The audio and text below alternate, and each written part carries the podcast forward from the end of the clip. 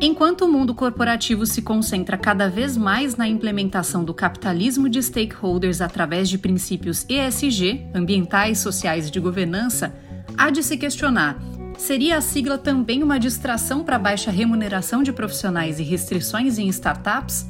Qual ordem seguir? Construir o negócio primeiro e se preocupar com o ESG depois ou o contrário?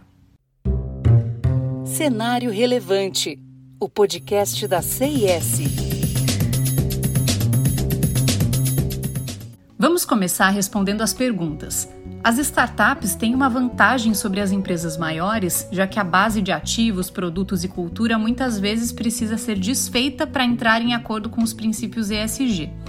E as startups podem construir esses princípios desde o começo, sem que existam retrabalhos no futuro. Isso é feito de uma forma que acelera a busca de adequação do produto ao mercado, em vez de desviar a atenção dessa questão.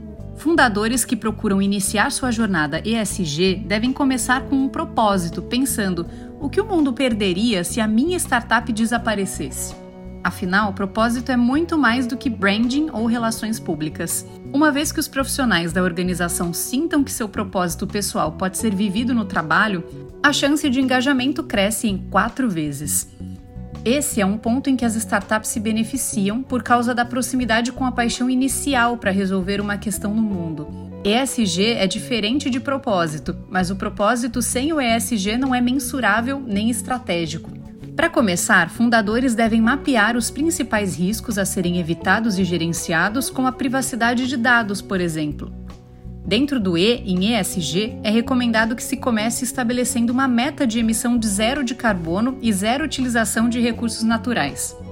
Apenas 7% das startups têm um plano como esse hoje em dia, e é uma prioridade para os investidores que sofrem pressão regulatória por transparência nesse sentido.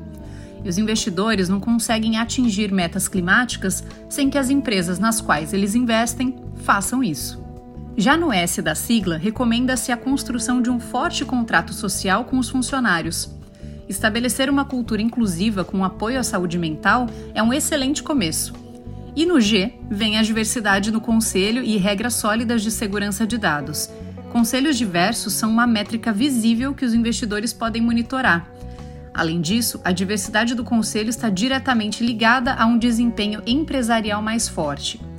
Empresas com performance elevada em ESG são aquelas que aproveitam as seguintes fontes de valor: assumem menor risco, custo de capital e intervenção regulatória, e atração e retenção de talentos.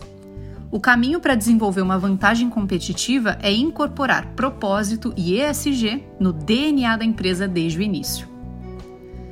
Continue acompanhando os conteúdos do Cenário Relevante, o podcast da CIS Siga a CS no LinkedIn e acesse o nosso site csprojetos.com. Até o próximo episódio!